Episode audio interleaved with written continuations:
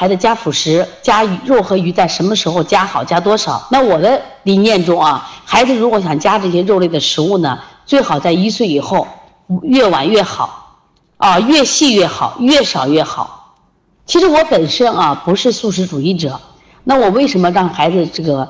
呃，肉鱼蛋奶的加呃，特别肉鱼加的少一点的。我们在临床中发现啊，孩子脾虚的年龄啊，基本就在一岁或者是八个月加辅食的时候。往往加辅食的时候，家长总觉得该给孩子吃点肉了，吃点鱼了，吃点蛋了，啊，发现吃了蛋的孩子容易便秘，啊，吃了蛋的、吃了鱼的孩子容易积食，容易什么呀？患这个湿疹、患哮喘。所以说，这种肉类的、蛋白类的食物，我觉得孩子加晚一点，这跟孩子。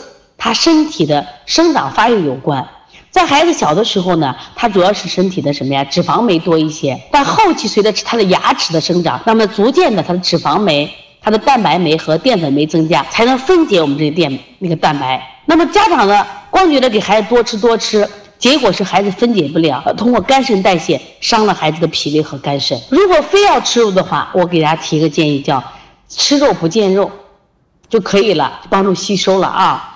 千万这种大块肉不要吃。前去年呢，我们有个电视剧非常火，叫《虎妈猫爸》。当时这个奶奶呢，是由我们著我们国家著名演员潘虹演的，妈妈是赵薇演的。那么奶奶呢，就爱孙子，就给孩子做了下午的什么炖排骨。